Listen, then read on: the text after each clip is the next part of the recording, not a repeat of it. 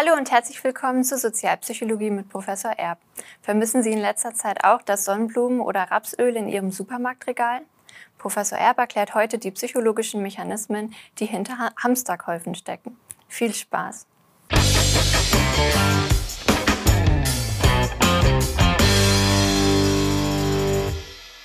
Hallo Jennis. Ja, hallo Judith. Ich habe ja gerade im Intro schon gesagt, dass wir heute über das Hamstern sprechen möchten. Also Menschen tätigen häufig Hamsterkäufe in der letzten Zeit. Als die Corona-Pandemie losging, haben irgendwie alle in Deutschland Toilettenpapier gehamstert. In den Niederlanden war es, glaube ich, Cannabis. Und äh, jetzt befürchtet man, dass es kein Öl mehr gibt wegen des Krieges in der Ukraine.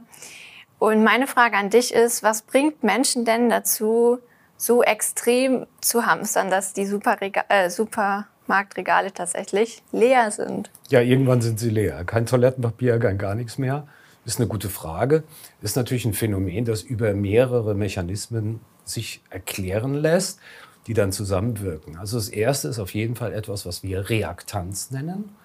Reaktanz, das ist das Motiv, eingeschränkte Wahlfreiheit wiederzuerlangen wenn jetzt ein Artikel nicht oder nur sehr schwer verfügbar ist, dann steigt er gewisser, gewissermaßen im Wert für die Menschen mhm. und dann wird er attraktiver und diese Attraktivität löst dann natürlich auch Käufe aus. Also das ist schon mal das Erste. Dann muss man sagen, es gibt natürlich ein Signal in diesen Supermärkten, dann, wenn das Regal immer leerer wird und immer mhm. leerer wird und dann, ich habe selbst gesehen, da ein Schild steht, bitte nur noch eine Flasche äh, Sonnenblumenöl oder Sonnenblumenöl. Äh, das löst natürlich auch zusätzlich Reaktanz aus. Ähm, und das Signal bedeutet auch, dass viele Leute das kaufen. Und jetzt sind wir als Menschen natürlich Nachmacher. Wir kopieren, wir lassen uns von dem beeinflussen, was viele andere sagen die Macht der Masse, haben wir das mal genannt mhm. in einem anderen Video. Ähm, da kann man sich, wenn man sich dafür interessiert, kann man sich das auch da nochmal anschauen, wie es genauer zu erklären ist. Also was alle tun, kann irgendwie nicht verkehrt sein. Und wenn alle kaufen, dann kaufe ich auch. Ohne dass das so bewusst ist, wie ich es jetzt ausdrücke, mhm. aber es ist so ein unbewusster Vorgang. Also zumindest mal die, die Grundlage sozusagen für die, für, für die Hamsterkäufe. Ja, zur Reaktanz haben wir auch ein eigenes Video gedreht. Das können wir Ihnen hier auch nochmal verlinken. Wenn Sie Lust haben, schauen Sie doch gerne nochmal rein. Ähm, jetzt wird ja in den Nachrichten auch sehr publik gemacht, dass vielleicht der Weizen knapp wird und so. Steckt dahinter auch so etwas wie eine sich selbst erfüllende Prophezeiung? Ja, ganz genau. Also es kommt noch dazu, das ist jetzt mehr die Makroebene sozusagen, dass viele Leute dann reagieren auf Vorhersagen, die dann kausal dazu führen, dass tatsächlich dieses Ereignis eintritt. Mhm. Das sind also sich selbst erfüllende Prophezeiungen, Prophezeiungen für etwas, was eintreten wird, das sonst gar nicht eintreten würde, wenn es nicht prophezeit mhm. worden wäre. Also ein bisschen kompliziert ausgedrückt, aber ich glaube, man kann es verstehen. Ähm, der Weizen wird deswegen knapp oder das Öl wird deswegen knapp, weil kommuniziert wird, es wird knapp. Und wie reagieren die Menschen? Oh, das wird knapp ich brauche vielleicht diesen Artikel öfter mal und hätte ihn gern zur Verfügung oder vielleicht wird er auch über Reaktanz nochmal zusätzlich attraktiv. Mhm. Also gehe ich los und kaufe das. Ähm, und dieses Kaufen führt natürlich dazu, dass der Artikel immer knapper wird, wenn es viele Menschen machen eine sich selbst erfüllende Prophezeiung. Spielt ja. auch eine Rolle, ja, genau. Wer jetzt so die letzten Wochen mal im Supermarkt war, und das waren wahrscheinlich alle, man sieht, die äh, Preise sind ja auch gestiegen. Also Sonnenblumenöl habe ich jetzt schon für 6 Euro gesehen. Persönlich kaufe ich kein Sonnenblumenöl, habe ich Glück, aber ähm, und es wird ja auch prophezeit, dass sie weiterhin steigen. Also in irgendeiner Weise ist es ja auch rational, wenn man weiß, die Preise sollen weiterhin steigen. Es gibt viele Ressourcen, Dünger ist auch so ein äh, Artikel, der immer teurer werden soll. Wenn er jetzt noch etwas günstiger ist, ihn jetzt zu kaufen, wenn ich weiß, ich brauche das Produkt vielleicht häufiger, also wie sollte man jetzt darauf reagieren? Ja, also wenn ich ein Produkt habe, das ich wirklich brauche, das man auch lagern kann, und äh, ich muss befürchten, dass der Preis steigt, dann ist das in etwa so wie bei einem Sonderangebot.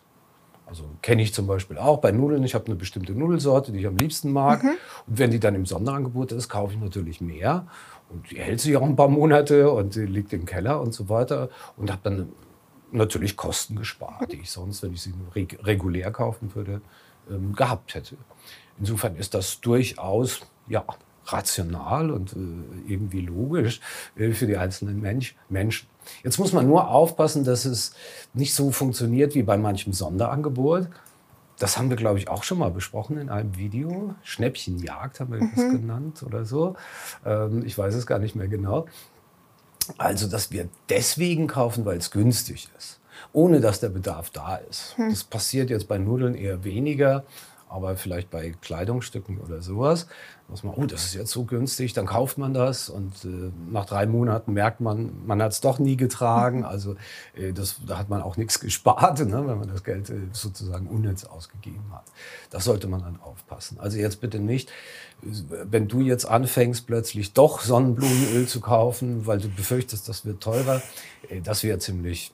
Oh, ein bisschen daneben ja. äh, und würde extra Kosten verursachen, weil du das Produkt ja selbst gar nicht brauchst.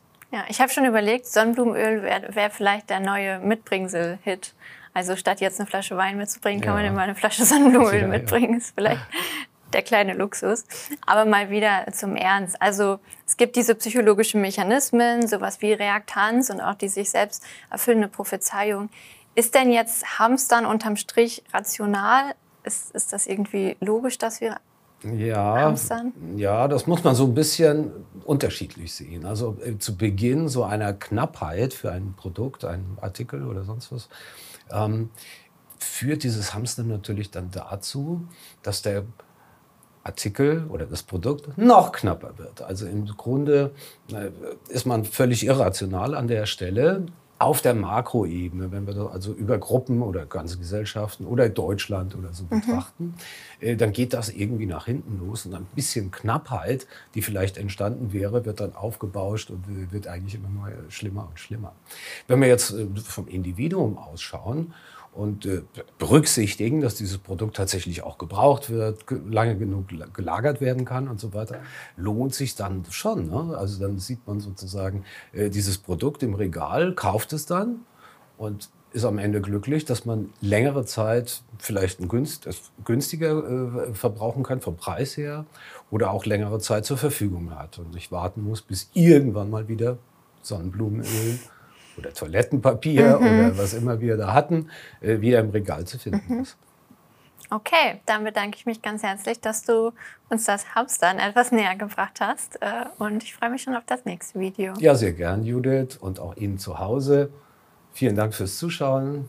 Wenn es Ihnen gefallen hat, lassen Sie einen Daumen da. Abonnieren Sie unseren Kanal und bis zum nächsten Mal. Ciao.